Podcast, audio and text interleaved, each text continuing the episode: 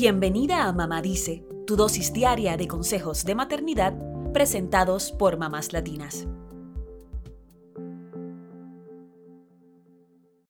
El robo de identidad es un delito que sucede cuando alguien usa tu información financiera o personal sin autorización con el propósito de cometer fraude o un acto ilegal, explica el sitio web usa.gov. Cualquier persona puede ser víctima de un robo de identidad, pero los menores de edad son un grupo de alto riesgo. Como tienen un perfil de crédito limpio y no tienen antecedentes penales, los estafadores se aprovechan para utilizar la identidad de los niños para pedir préstamos y beneficios e iniciar una vida nueva. Muchas veces, las víctimas no saben que su identidad fue falsificada hasta que son adultos y desean solicitar un préstamo, un empleo o iniciar un proceso que amerite una verificación de crédito. Y son pocos los padres que revisan la información crediticia de sus hijos. El robo de identidad es uno de los delitos de mayor crecimiento en Estados Unidos.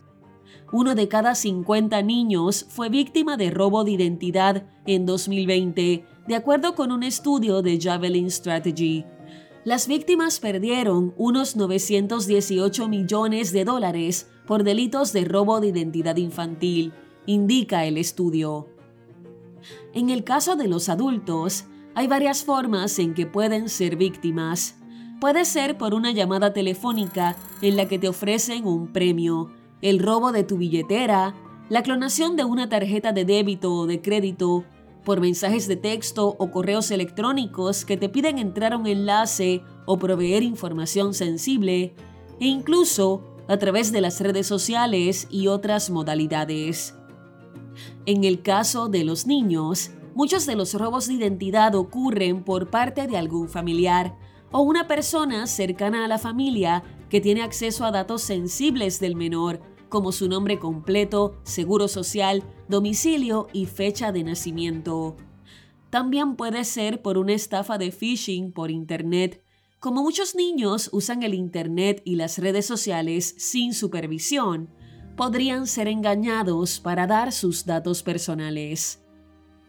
Otra forma en que los estafadores obtienen información de tus hijos es a través de filtraciones de datos de grandes compañías o mediante un hackeo de tus cuentas personales, email y redes sociales. Incluso podría ocurrir que roben información directamente de la basura o amenazando a personal de empresas o de escuelas para que les den los datos. ¿Cómo saber si alguien está usando la información personal de tu hijo? La Comisión Federal de Comercio explica que hay varios signos que podrían alertar de un robo de identidad infantil. Por ejemplo, si le niegan beneficios del gobierno, si te llaman por una factura impaga de un servicio que no solicitaste para tu hijo, si recibe una carta del Servicio de Rentas Internas o IRS por no pagar impuestos cuando tu hijo todavía no trabaja, o cuando le niegan un préstamo estudiantil porque tiene mal puntaje de crédito. Para proteger la información personal de tu hijo, hay varias cosas que puedes hacer. Número 1. Nunca des el seguro social de tu hijo por teléfono o a personas que no conoces. Si en la escuela te pidieran el seguro social, pregunta para qué lo necesitan, cómo lo protegerán, si pueden usar otra identificación o si puedes solo brindar los últimos cuatro dígitos. Número 2. Protege los documentos con información personal de tu hijo, como facturas médicas y tarjeta de seguro social, en un archivo con llave. Si son papeles que vas a descartar, tritúralos antes de echarlos a la basura. Número 3. Elimina la información personal de aparatos electrónicos como computadoras y celulares antes de deshacerte de ellos. Número 4. Comienza a monitorear el seguro social y el crédito de tu hijo. Incluso pide que congelen su crédito de ser necesario. Número 5. Educa a tus hijos sobre seguridad en Internet, que no ofrezcan información privada a nadie y cómo evitar caer en estafas. Número 6. No ignores la correspondencia extraña que llegue a nombre de tu hijo. Podría ser un indicio de robo de identidad. Por último, podrías suscribirte a un programa de protección de información en Internet. Hay algunos que ofrecen asegurar los datos de toda la familia y podrían hasta cubrir gastos en caso de que se dé un robo de identidad.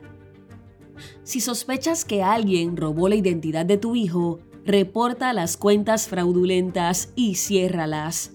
Comunícate con las compañías donde ocurrieron los fraudes y también con las tres empresas de informes de crédito para congelar o bloquear el crédito de tu hijo. Además, puedes reportar el robo de identidad en el sitio web robodeidentidad.gov.